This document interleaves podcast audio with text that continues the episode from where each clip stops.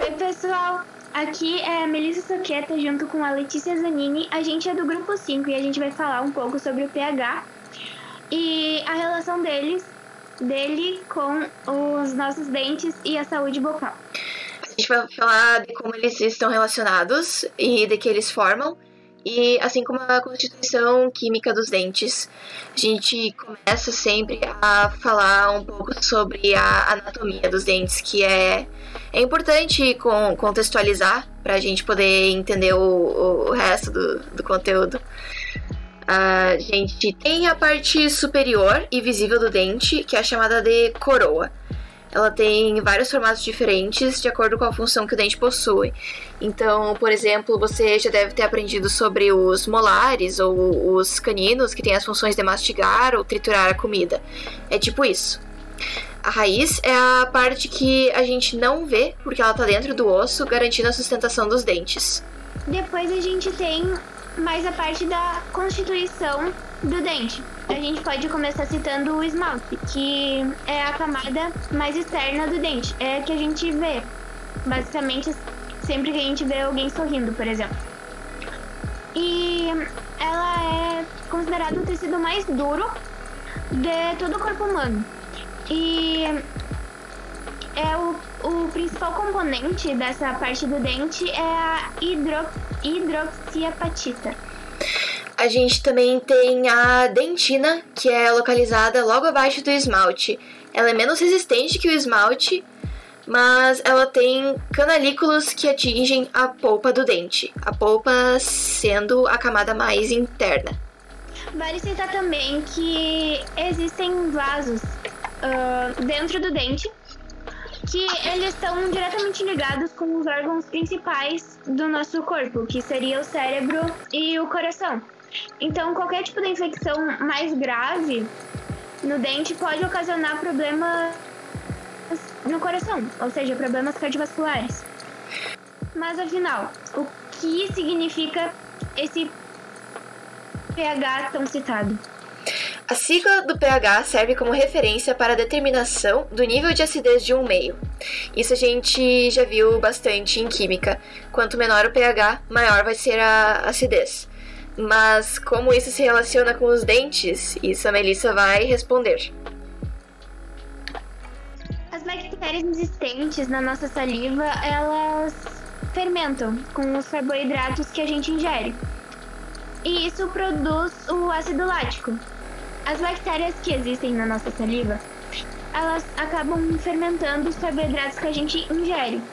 E isso produz o ácido lático. Sendo assim, o pH da boca acaba ficando mais baixo.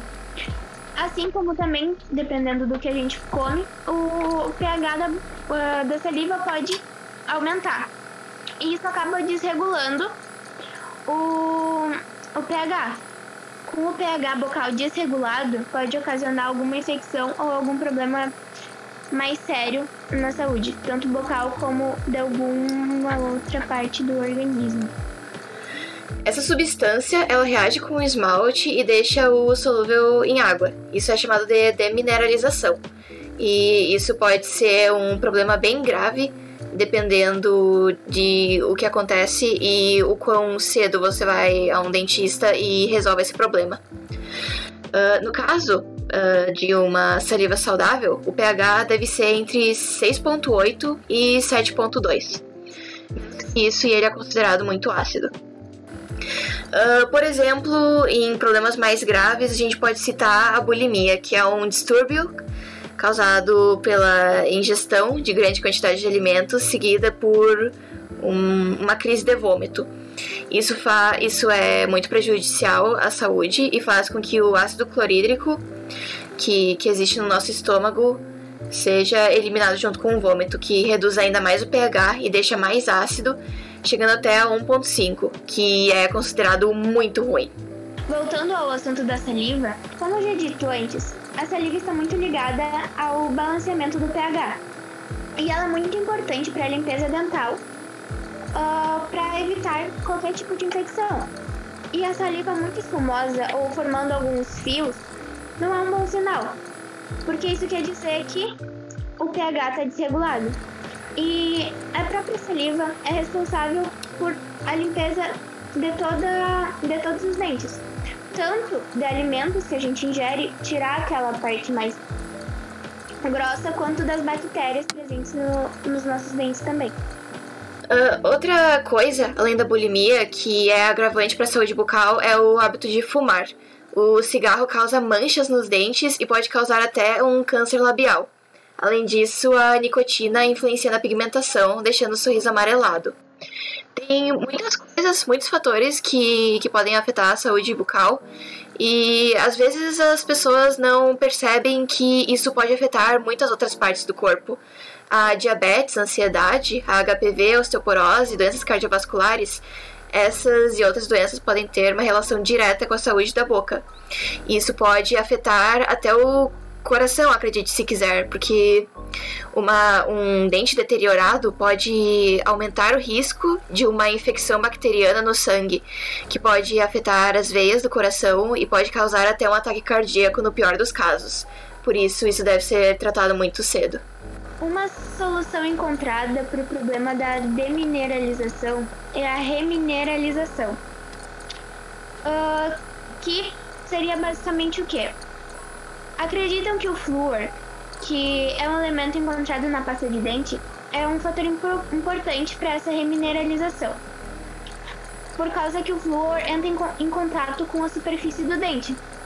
E ele atrai muitos outros minerais. E assim a exposição reduz e também reduz a, a chance de se ter cárie ou alguma outra infecção nos dentes. Em conclusão, eu só queria recapitular um pouco o que a gente viu hoje. A gente tem a constituição química dos dentes, que é o esmalte, a dentina e a polpa, principalmente. O pH, que é a acidez, que é presente na saliva, que afeta a saúde bucal. Um pH muito baixo, ou seja, muito ácido, pode causar a deterioração dos dentes e, em consequência, a demineralização. Uma saliva saudável deve apresentar um pH entre 6,8 e 7,2. Doenças como bulimia, hábitos como fumar, diabetes, ansiedade, HPV, osteoporose, doenças cardiovasculares, um dente deteriorado aumenta o risco de uma infecção bacteriana no sangue. Uma solução para o problema de demineralização é a remineralização, que envolve o flúor, que é uma versão do elemento encontrado principalmente na pasta de dente, que entra em contato com a superfície do dente e atrai outros minerais, assim reduzindo a chance de uma cárie dentária. Ok, galera, então essa foi a nossa pesquisa e o nosso trabalho.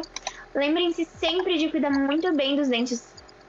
Tá. Lembrem-se sempre de cuidar muito bem dos dentes, porque além de trazer problemas para a saúde, também afeta muito, e nós não podemos esquecer, na nossa aparência e na nossa beleza.